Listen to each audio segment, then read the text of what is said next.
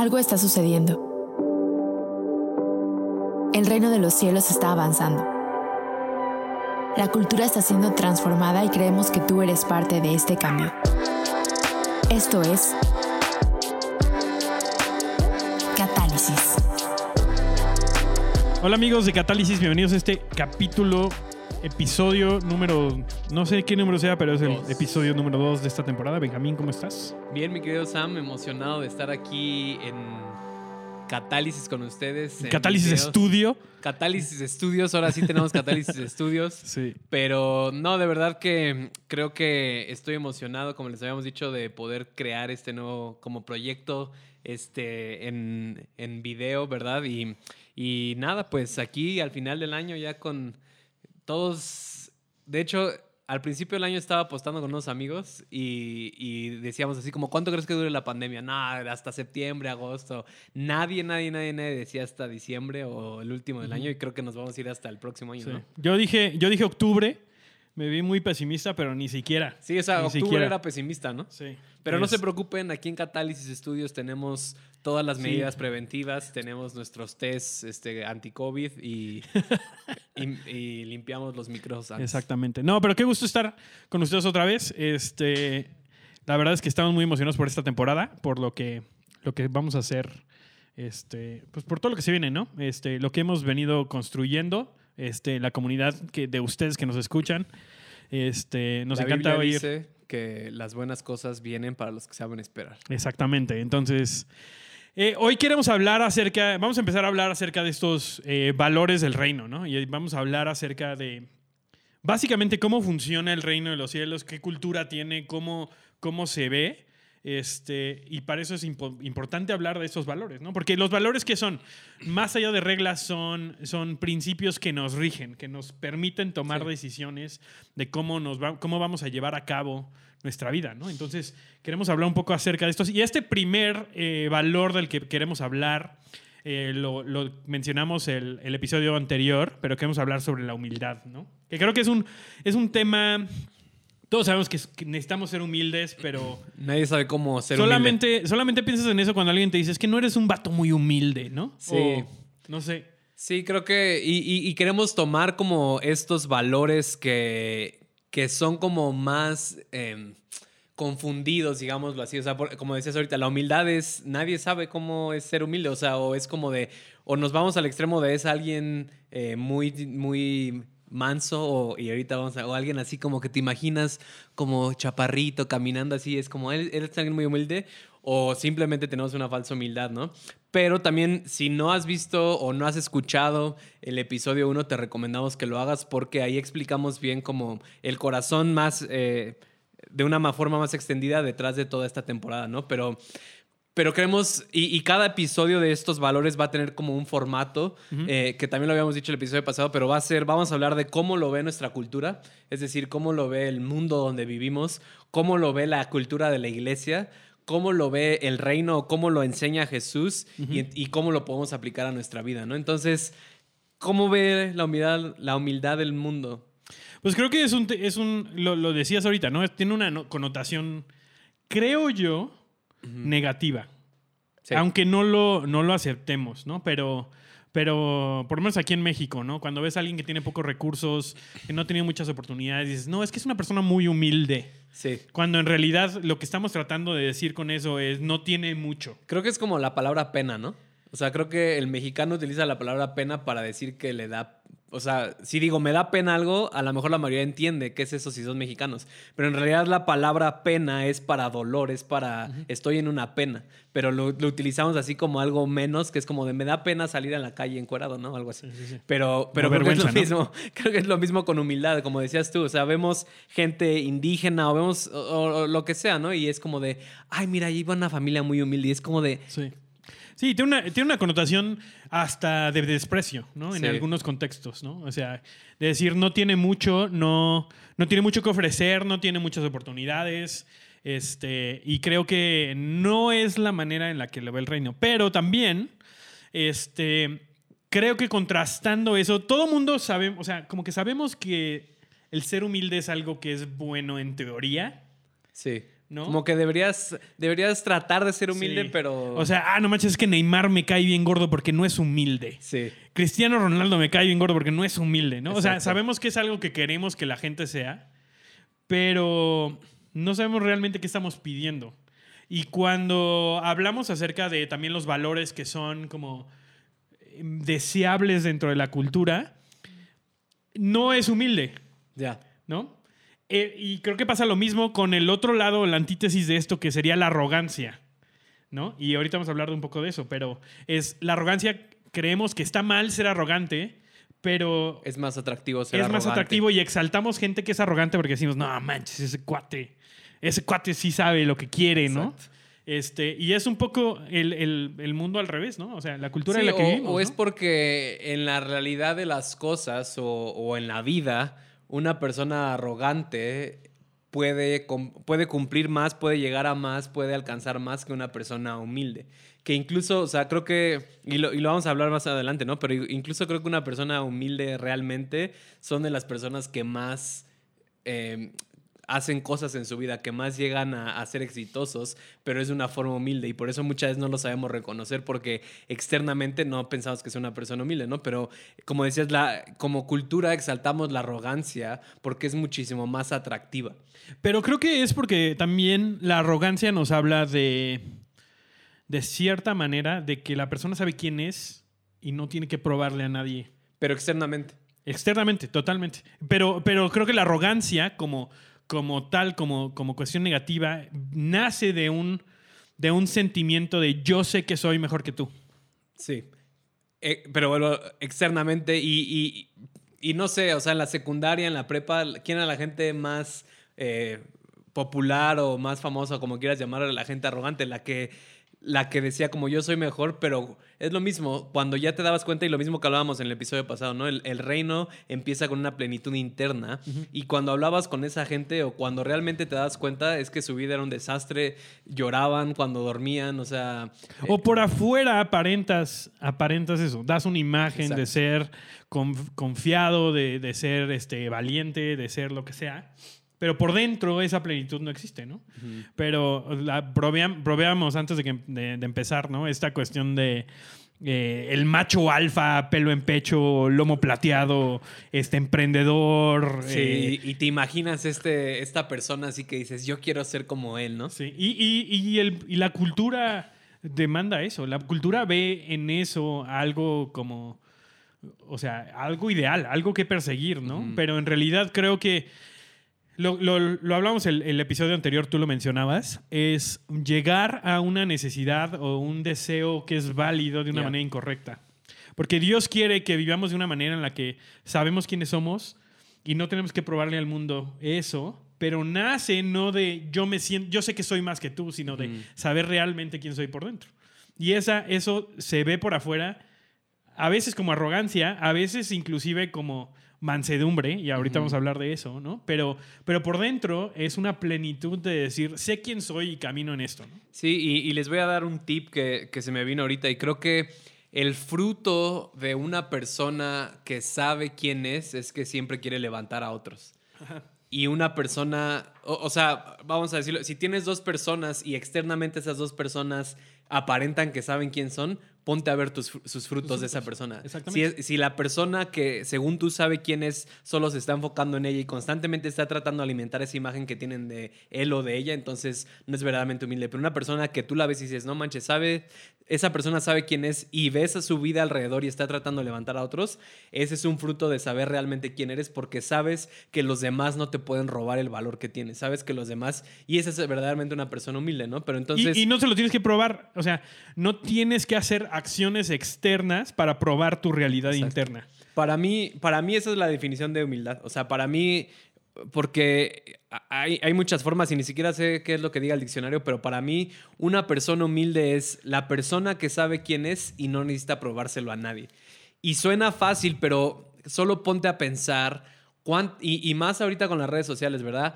¿Cuánto de lo que haces lo haces para probarle algo a alguien? Ajá. Cuánto de, lo, de tus acciones en el día a día, cuánto de lo que pones en redes sociales lo haces para probarle algo a alguien, ¿no? Y, es, lo mismo, ¿no? Me, encanta, y, tú y yo lo hemos hablado a veces, ¿no? De, de nuestras propias vidas, es como de, y, hoy tenemos stories y hoy tenemos eh, fotos que puedes subir, es como de, ¿por qué estás subiendo ese story? ¿Qué necesitas que la gente sepa? Y es lo mismo, no estoy diciendo...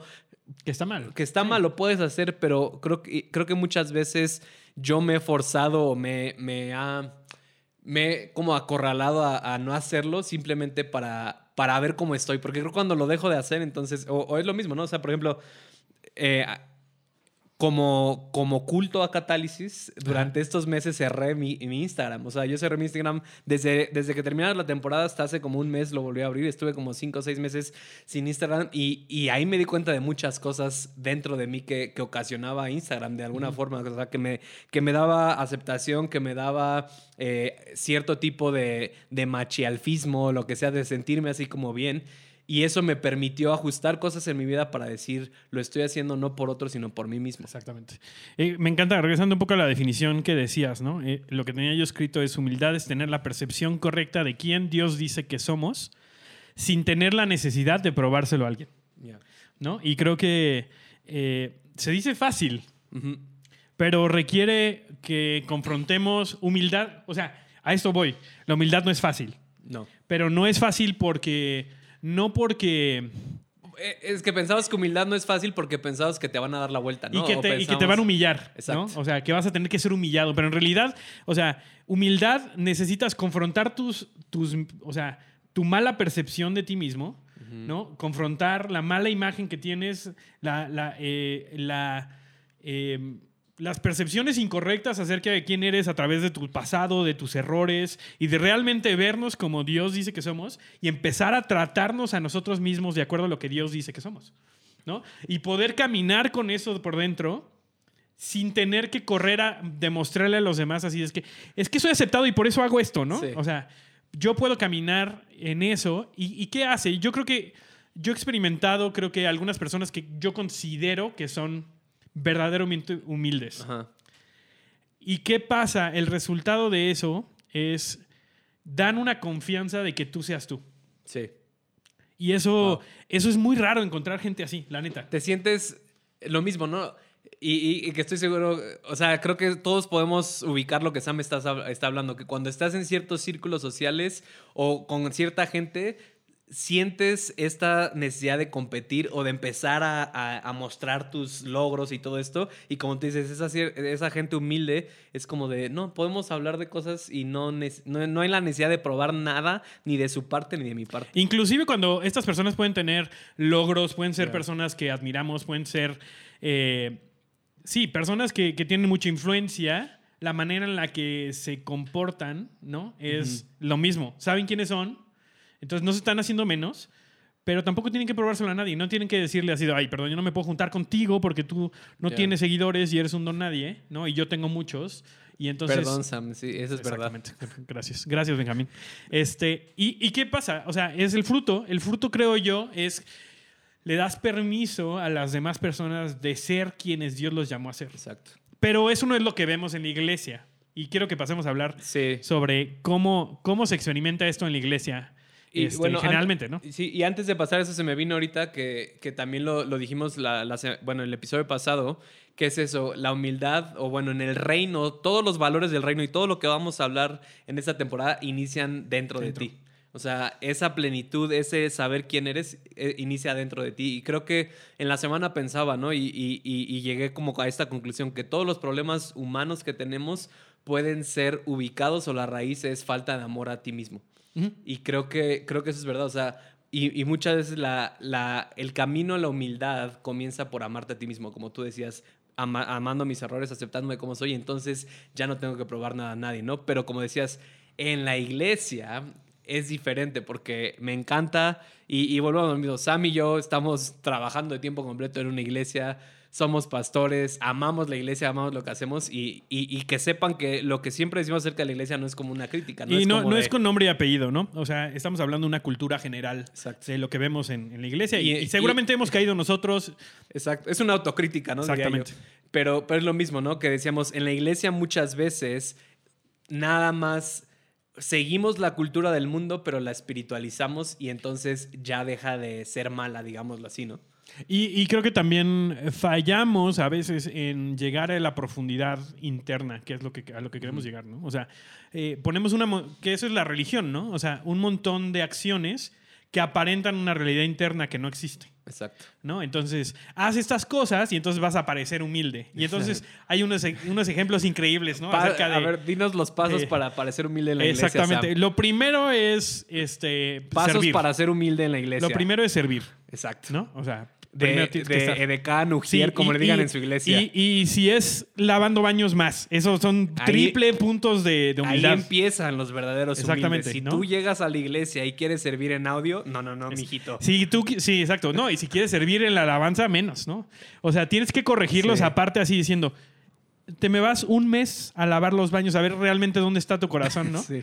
Este, porque obviamente el ser humilde es hacerlo lo más bajo, Exacto. ¿no? Eso es probar que no tienes valor y entonces, Y luego empiezas a subir por cuántas sillas puedes cargar. eso sí, por dos, doble mano, doble silla, ¿no? No, o, o bueno, o sea, por ejemplo, una de mis historias, o, no historias, pero parece. ¿Cómo, cómo va el dicho ese? Saben que soy malísimo con los dichos, perdón. Dichos, eh, si están, si anécdota. están. Parece dicho, no, sí, sí, sí, parece dicho, pero es anécdota, o parece broma, pero es anécdota. No. Bueno, algo así, ustedes lo entienden y si no, no importa.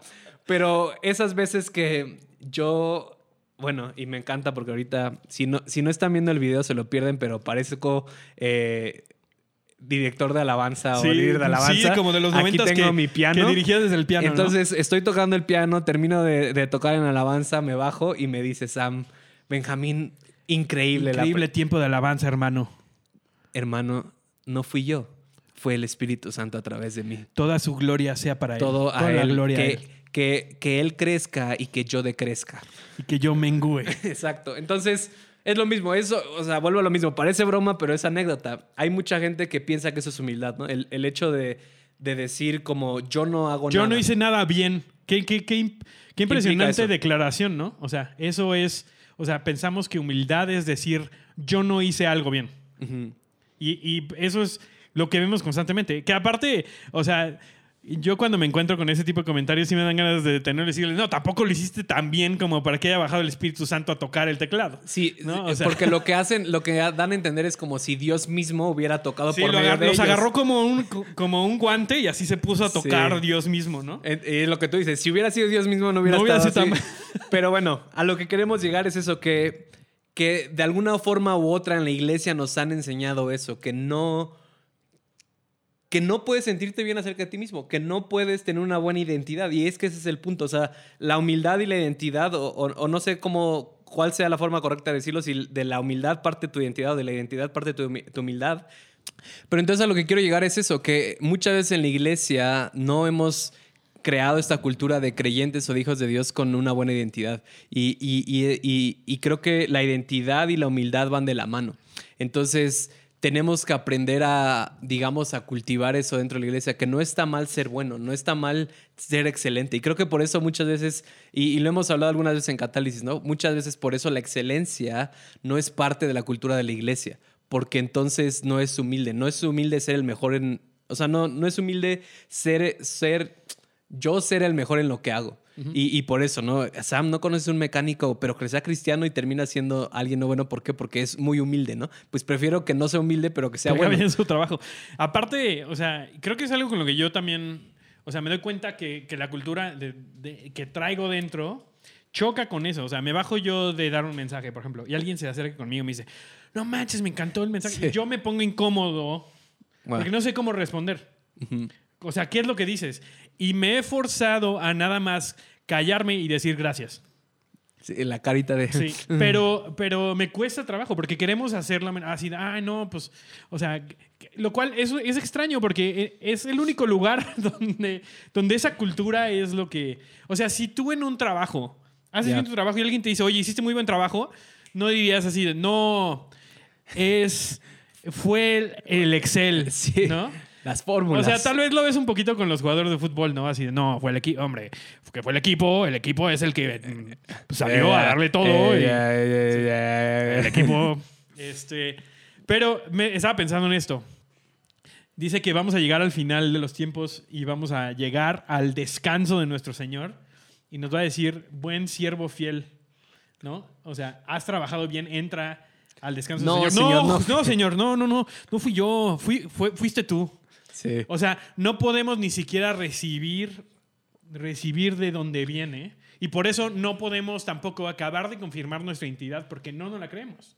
Porque nos han entrenado, eh, nos ha entrenado la cultura a rechazar eso porque pensamos que eso nos hace engreídos. Sí, y es que pensamos que falsa humildad es ser arrogante, pero falsa humildad no es aceptar quién eres también. Exactamente. Falsa humildad es. Eh, o sea, falsa humildad es decir que eres menos de lo que realmente eres. Pero sí, des- sí, falsa humildad es que Dios te diga que eres líder y digas, no, no, no, es que no. Señor. No, no, no, tan- tú tan solo ponme a, a- a levantar A hermanitos que se cayeron. Sí. No, es a lo, que- a lo que más digo. ¿Qué estás diciendo? En realidad eso es arrogancia eh, disfrazada. Sí, es el otro La lado de falsa la moneda. arrogancia, la, la falsa humildad es arrogancia. Sí. Porque estás diciendo, tú Dios, tú persona que me estás diciendo, no sabes lo que estás diciendo. Yo sé más que tú. ¿No? Entonces tú esa cosa positiva que estás viendo en mí, en realidad no, no es cierto. Y lo hacemos con Dios todo el tiempo. Dios te dice, eres un líder. ¿No? Lo hizo, lo hizo Gedeón. Gedeón, Sí. o sea, es así, no, o sea, ¿quién- ¿tú quién, ¿tú quién eres para decirme que soy líder, no? Y Dios dice, yo te conozco, confía en mí, ¿no? Pero eso sí lo exaltamos en la iglesia. Exactamente. Y es lo que perpetúa el ciclo, porque si tú haces eso y yo lo escucho, o sea, si te acabas de bajar de dar un mensaje increíble y veo que alguien se te acerca y te dice, wow, increíble mensaje, Sam, y tú dices, no, no, no, no fui yo, fui, y yo digo, wow, Sam es muy humilde. Wow, qué humilde eres. Y no. Vamos a poner a esa persona que no sabe realmente quién es, que no puede recibir un cumplido, que, que su identidad está puesta en quién sabe qué. Sí. Este, a- vamos a levantarlo. Y tenemos un montón de gente eh, en eso. En realidad es que, no es que, o sea, todos necesitamos esa validación. Sí. ¿No? O sea, eso no es, algo, no es algo negativo. No sé por qué lo vemos como algo negativo dentro de la cultura de Y la iglesia. Creo que lo que sucede dentro de la iglesia es que cuando constantemente hacemos eso con gente, entonces cuando llega un punto donde realmente sí están recibiendo eh, alabanza o, o- o buen, buena retro, no saben qué hacer con eso y por eso se derrumban. Porque nunca aprendieron a decir, sí, sí, soy bueno de una forma sana. Exactamente. Que creo que es eh, lo que hablamos al principio. O sea, la arrogancia, cuando realmente lo que está creciendo, hay muchas veces que crece, ¿cómo, cómo es? Igual. La- crece el, el trigo y la, Cizaña. y la cizaña crecen iguales, ¿no? Pero a veces no queremos aguantar ese proceso donde va a crecer y, y se va a ver ¿no? ¿Qué, qué es lo que pasa. El trigo tiene peso y se, y se agacha, ¿no? Exacto. Entonces, sabemos que, o sea, la cizaña se queda, se queda erguida, ¿no? Eh, a veces necesitamos poder validar a la gente para que, para que eso que hay dentro crezca, porque la arrogancia y la humildad se pueden ver muy parecidas. Externamente se ven igual. Exactamente. ¿No? Este, pero, pero necesitamos darle chance a que la gente crezca eso en ellos y Exacto. después corregirlo. Tampoco es el fin del mundo. No, y, creo, y bueno, también lo vamos a hablar en uno de los valores eh, más adelante en la temporada, que es rendir cuentas y tener gente que hablen a tu vida, ¿no? Que no es, o sea, no es otra cosa del otro mundo, sino es algo que necesitamos todos, ¿no? Pero ahora, ¿cómo entonces se ve este valor en el reino? ¿Cómo es que Jesús ejemplifica la humildad? Porque volvemos a lo mismo, decimos que Jesús, y, yo creo que sí, probablemente, bueno, no, Iba a decir que, iba a decir que, que Jesús probablemente ha sido el hombre más humilde de todo el mundo, pero Moisés nos dice lo contrario, porque en la Biblia dice que Moisés era el hombre más humilde de todo el mundo. Moisés dijo de sí mismo que él era el hombre. Sí, de- así que, bueno, a lo mejor. A ver, sí. pelense. Eh, es, a lo mejor y sí, externamente, pues eso no se me hace muy humilde, ¿no? Pero a lo mejor sí lo hizo humildemente de corazón y dijo, Sí, como. Juan. Juan era Juan el era el- discípulo el amado. discípulo amado. No lo sé, Rick, pero bueno. O sea, Jesús como. Jesús como. ¿Rick eh, Santiago o Rick? no, Rick, eh, ni siquiera History Channel. Pero entonces, ¿cómo ejemplificaba Jesús la humildad, Sam? Yo creo que hay dos ejemplos. eh, y el primero es, es, es viendo lo que nos dice Jesús, y lo hablamos en el, en el- en el episodio anterior, que nos va a servir como, como guía para muchas de estas cosas. eh, son las bien- bienaventuranzas. ¿no? Las bienaventuranzas nos están Sí. dando como un manifiesto de cuáles son los valores que, que el reino de los cielos está resaltando para nosotros. Entonces, en Juan 13, eh, ¿no es cierto? Me estoy brincando. En Mateo 5, Eh, versículo 1 dice, cuando vio las multitudes, subió a la ladera de una montaña y se sentó, los discípulos se le acercaron y tomando él la palabra comenzó a enseñarles, diciendo, dichosos los pobres en espíritu, porque el reino de los cielos les pertenece. Dichosos los que lloran porque serán consolados, dichosos los humildes porque recibirán la tierra como herencia. Y creo que son estas tres cosas y ahorita, ahorita quiero hablar de por qué estas tres cosas están conectadas. Eh, lo primero es pobres en espíritu y pensamos en pobres en espíritu y pensamos en alguien que no tiene. Alguien humilde. Alguien humilde. Alguien que no tiene mucho. Que a final de cuentas es alguien que no puede demandar mucho. ¿No? Pero creo que realmente, o sea, los pobres, o sea, ¿qué es pobre en espíritu? Es alguien que tiene una necesidad. Exacto.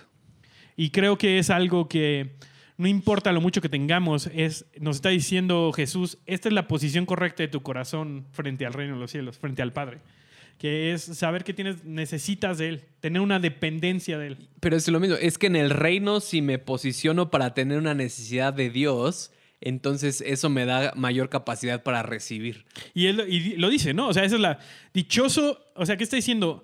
Qué bueno que seas por un espíritu porque el reino de los cielos te pertenece. Sí. Es, el, es la llave de acceso a todo porque, porque Dios es movido por la dependencia de Él. ¿No? Este, y eso no quiere decir que solamente los que son pobres de espíritu van a tener cosas o van a tener acceso, pero es la mejor manera en la que podemos posicionar nuestro corazón para recibir todo el reino de los cielos. Sí, y es que volvemos a lo mismo. O sea, esa pobreza espiritual no es ah, de recursos, digamos de así, sino es en espíritu. O sea, es, es una actitud. O sea, yo lo diría así como bienaventurados los que tienen una actitud de pobreza hacia mí porque nunca van a decir que ya tengo suficiente de Dios. Exactamente. ¿No? E, es ya, y, que es lo mismo, ya no, no, voy a decir que no necesito de Dios, sino siempre voy a decir necesito más de ti, Dios, y esa es una pobreza, aunque tenga todos los recursos ilimitados que pueda tener. Y eso es, creo, la, la verdadera humildad, ¿no? O sea, si yo, si yo me bajo de predicar y alguien me da un cumplido y digo, no manches, lo hice bien, pero por dentro yo sé, que tengo una dependencia de Dios, así de, es que sin Dios no pude haber hecho esto.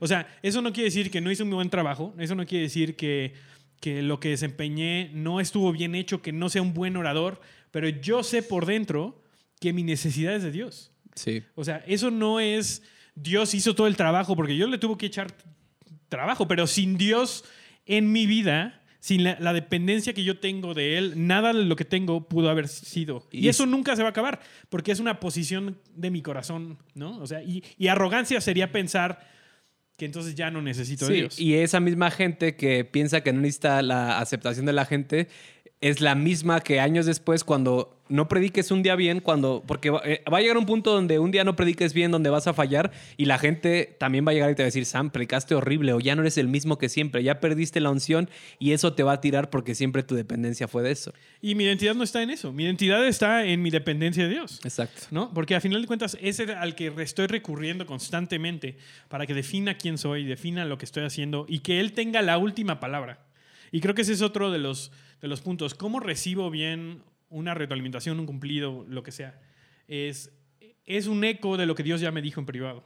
Exacto. ¿no? O sea, mi, identidad está afianzada en lo que Dios me dijo en privado, que es después eh, eh, lo escucho en eco de la gente que me rodea, ¿no? Entonces, la afirmación que estoy recibiendo de la gente no es la primera que recibí porque primero lo recibí de Dios. De Dios. ¿no? ¿Por qué? Porque mi dependencia está en Él.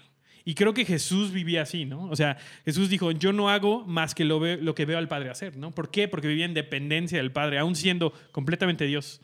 Y lo que me encanta de Jesús es que Jesús estaba seguro, segurísimo de quién era. Jesús tenía una identidad increíble y tenía una humildad excepcional. Pero, y, esto se me acaba de venir ahorita, Jesús o lo que hacía diferente a Jesús es que cuando la gente lo quería exaltar más de lo que era o más de lo que sabía que Dios le había llamado a hacer, entonces Jesús lo rechazaba y no complacía a la gente. Y uno de esos ejemplos es cuando eh, la entrega triunfal a Jerusalén, ¿no? O sea, el pueblo de Israel literalmente ya estaban así volándose por Jesús y, wow, Él es el Mesías y Él es el Salvador y, wow, todo lo que hace Jesús, tú eres el rey de Israel y queremos que tú entres en caballo como un rey a Jerusalén y bla, bla. Y Jesús dice, oh, oh, porque decía, o como tú dijiste, porque sabía lo que Dios decía acerca de él y, y sabía que Dios no lo necesitaba entrando un caballo para saber su identidad. Entonces Jesús, ¿qué hizo? Entrar en un burro para decirle a la gente, lo que ustedes piensan de mí no me define. Y yo puedo entrar en un burro y seguir siendo rey. Exactamente. Aparte, sabía que su, su rol no iba a ser ser un rey terrenal. Exacto. ¿no? Lo vemos también con el, con el joven rico, que se acerca Sí. y le dice padre, y le dice, no, no, no, padre solamente hay uno. ¿no? Padre es él. ¿Por qué? Porque lo estaba tratando de poner en un lugar en donde él no iba. ¿no? Y eso también es humildad, tener la es mi capacidad de- Yo no, voy a, yo no voy ahí. Donde tú me estás tratando de poner, no voy ahí. Porque Dios ya me dijo dónde voy, cuál es mi rol, cuál es mi, cuál es mi posición, ¿no? O sea, y creo que es, se requiere lo mismo, ¿no? O sea, por eso, por eso la importancia de su voz y la importancia de depender de él, de Sí. decir, mi corazón está en el lugar correcto o no. Y obviamente acaba diciendo, dichosos los humildes porque recibirán la tierra como herencia, ¿no?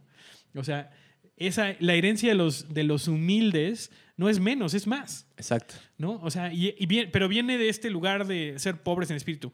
¿Y por qué viene ese? Bueno, esta es mi, mi teoría. Dichosos los que lloran porque serán consolados. Porque a veces pensamos que, que el ser... eh, no queremos ser humildes, ¿no? Queremos ser... Todo eso que dice Jesús no queremos ser. No, no queremos llorar. No queremos demostrar a la gente que somos débiles. No queremos demostrar a la gente que tenemos una debilidad. ¿no? Porque aparte, la cultura en la que vivimos, en el momento en el que lo demuestras, es- son los tiburones, ¿no? Sí. O sea, el, el primero que sangre se lo comen. ¿no? Entonces, siempre tienes que aparentar por afuera, hacer algo fuerte, hacer algo que, ¿no?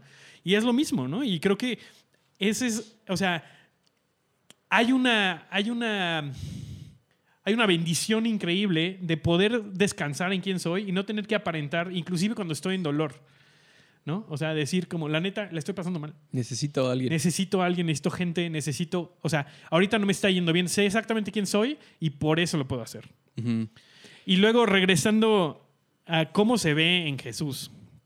Creo que no hay un ejemplo más claro y obviamente hablamos de humildad y hablamos de esto, ¿no? Este, y sirve de ilustración también para bodas y la gente lo hace en todos lados. Y, pero, pero Sí, es oye, pero no, o sea, e- e- eso de, de las bodas acaba de ser, ¿no? No, yo ya había visto ¿Sí? varias, sí. ¿Desde hace cuánto?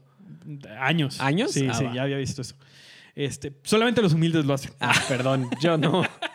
Este, Juan 13, 13. Eh, y quiero que pongan mucha atención en, en como el lenguaje que decide utilizar la Biblia. Dice, sabiendo Jesús que el Padre le había dado todas las cosas en las manos. O sea, teniendo Tenía todo. todo, teniendo absolutamente todo. Y que había salido de Dios, o sea, sabía quién lo definía. Y sabía, y a Dios iba, o sea, sabía cuál era su destino, sabiendo exactamente quién era, su identidad completamente perfecta, perfecta, sabiendo la herencia que tenía, sabiendo que el reino era, le pertenecía, se levantó de la cena, se quitó su manto y tomando una toalla se lo ciñó.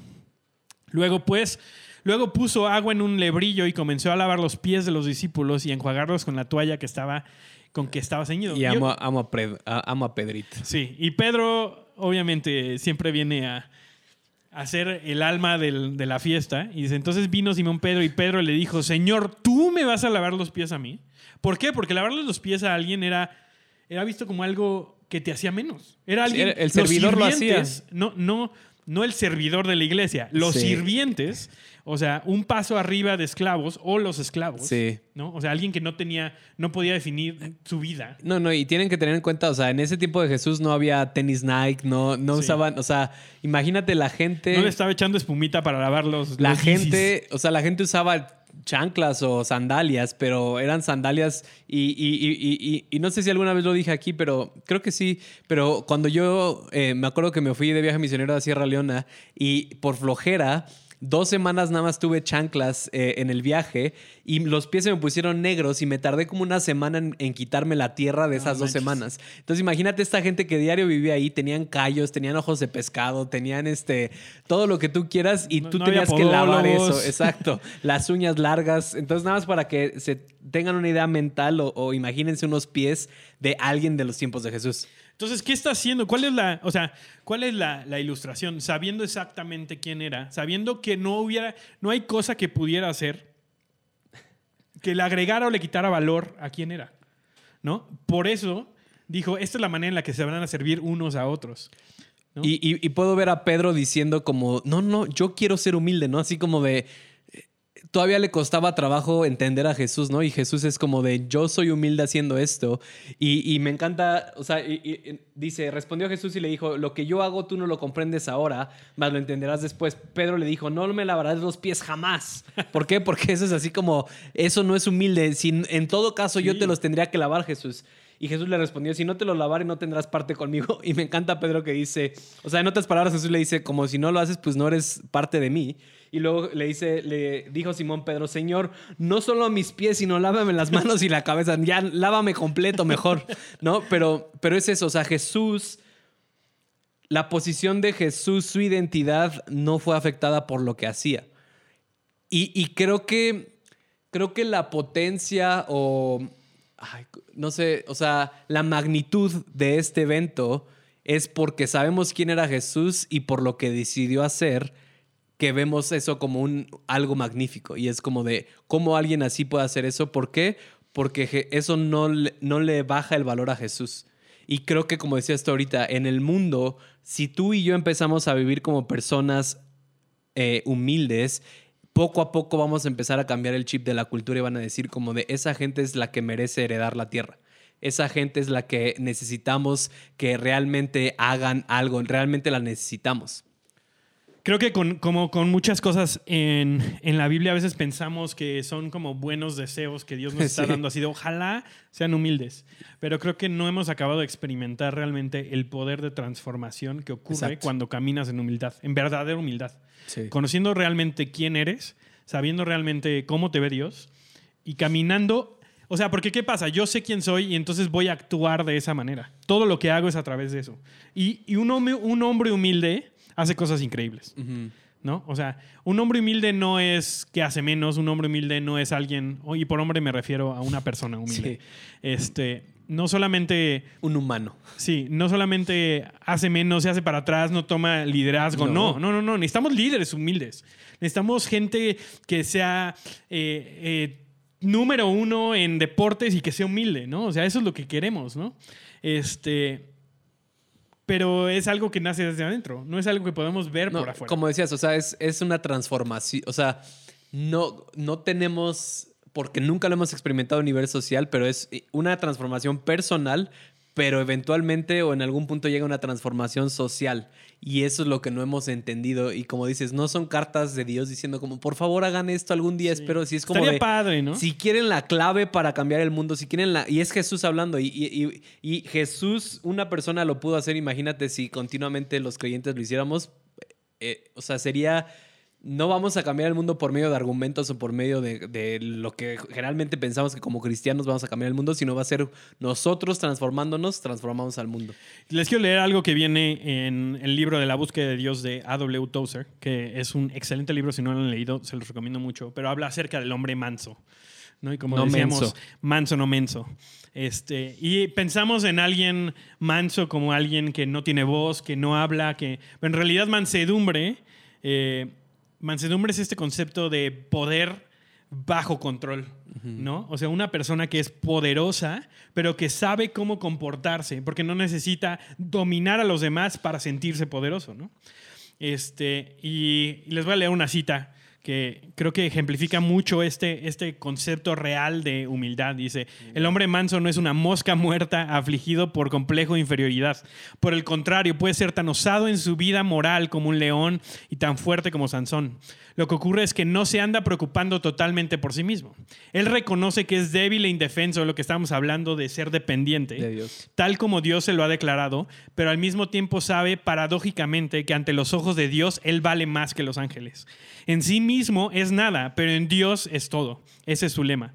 Él sabe bien que el mundo nunca lo verá a Él como Dios lo ve y por eso ha dejado de preocuparse. Se queda perfectamente contento al permitir a Dios que Él establezca sus propios valores. Espera con calma el día en que Dios lo ponga, le ponga su justo precio y todas las cosas valgan por lo que realmente son. Entonces los justos resplandecerán en el reino del Padre Celestial.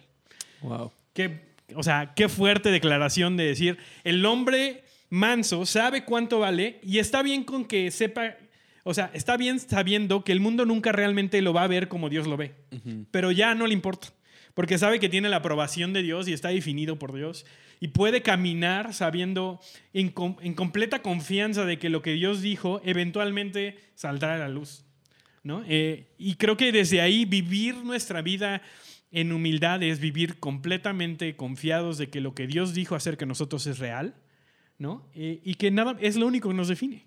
Sí, y, eso es a lo que queremos invitarlos, ¿no? Que, que puedan entrar y probar. Y, creo que, como decíamos en el primer episodio, todos estos valores son una invitación de Jesús a vivir un estilo de vida diferente.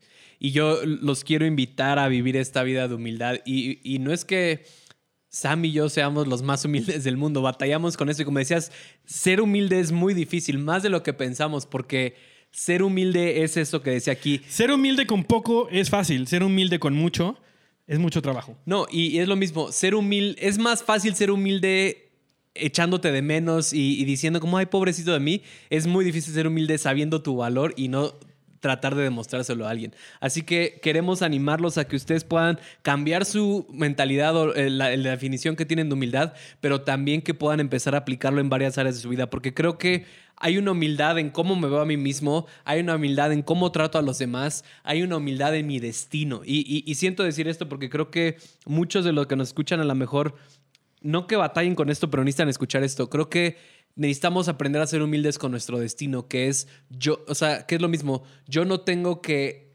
demostrarle a la gente quién soy y cuánto valgo para llegar a mi destino, sino es como de sé que en el momento que Dios quiera voy a llegar a eso y eso me hace humilde. Y, lo hablábamos cuando en ese episodio de Reyes sin Coronas, pero yo los quiero invitar a que esa humildad en sus vidas se vea como, como una humildad genuina que no no es fundamentada en lo que dice el mundo, sino está fundamentada en lo que dice Dios y que no tengamos miedo a ser hijos e hijas con una identidad sobrenatural sabiendo nuestro valor.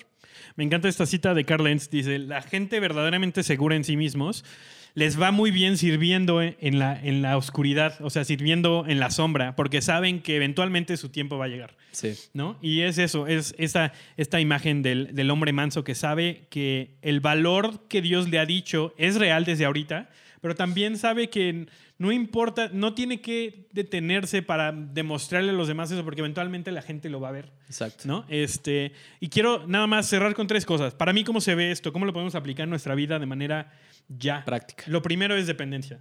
Lo primero es acordarnos que somos dependientes de Dios. No importa que tengamos excelentes talentos, no importa que tengamos plataforma, no importa que tengamos oportunidades o que no las tengamos, seguimos dependiendo de Dios de Dios viene todo y, gracias a Dios es que tenemos lo que tenemos. Y nos toca a nosotros poner en, poner a trabajar esos talentos, pero sabemos de dónde viene, ¿no? Y no importa qué tan arriba lleguemos o qué tan abajo estemos, todo depende de Él, ¿no? Y esa, esa actitud posicionamos nuestro corazón para humildad. Segundo, el servicio.